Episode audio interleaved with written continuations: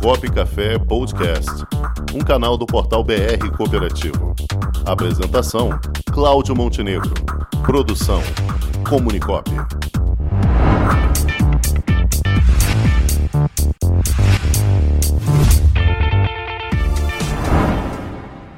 Olá, amigos do programa Cop Café.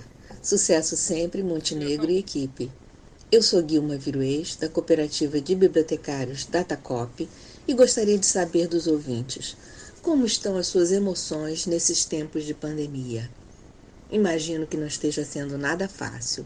Estamos vivendo um período de grande impacto emocional, não só ocasionado pelo enfrentamento da doença, como também pelas necessárias medidas de isolamento social.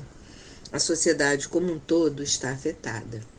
Por isso quero lhe falar sobre biblioterapia. Biblioterapia é objeto de estudo da ciência da informação.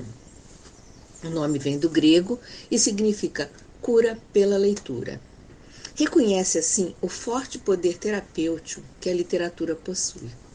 Trata-se de prática secular, com ocorrência no Egito e Grécia antigos, onde as bibliotecas eram chamadas de tesouros dos remédios da alma, medicina da alma e casas da vida. Os nomes não são dados ao acaso. Trata-se de cuidar do outro por intermédio da literatura e é isso que nossa cooperativa está fazendo. Estamos realizando encontros terapêuticos com um mediador de biblioterapia para grupos de pessoas inscritas. São momentos de escuta e acolhimento reservados.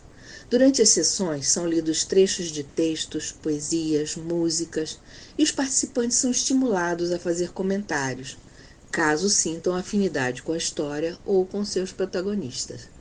Cada um experimenta suas próprias emoções pode receber uma sobrecarga afetiva.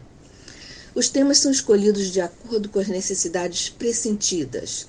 Pode ser medo, ansiedade, saudade, esperança, bullying, violência.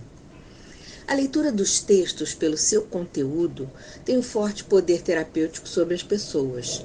A construção das personagens pode proporcionar o despertar da pessoa para encontrar possíveis caminhos a serem trilhados para o desenvolvimento pessoal.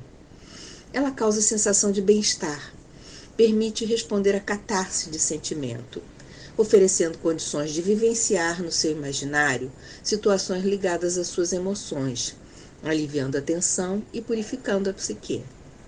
Também estimula a leitura e a escrita. A biblioterapia pode ser desenvolvida em empresas, escolas, hospitais e outras instituições. Quem estiver interessado pode nos contactar no e-mail guilma.com datacoop.com.br. Mas agora quero fazer um convite especial. No dia 31 de julho, a Datacop vai realizar atividades voluntárias em celebração ao mês do cooperativismo. Preparamos uma programação carinhosa para todas as idades.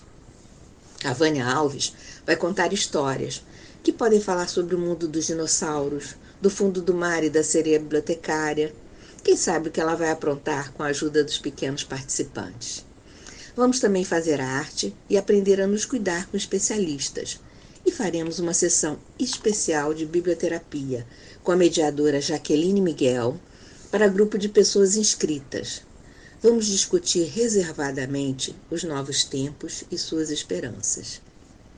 Por isso, marque nas agendas o dia 31 de julho, será por plataforma online, com transmissão simultânea para YouTube e Instagram.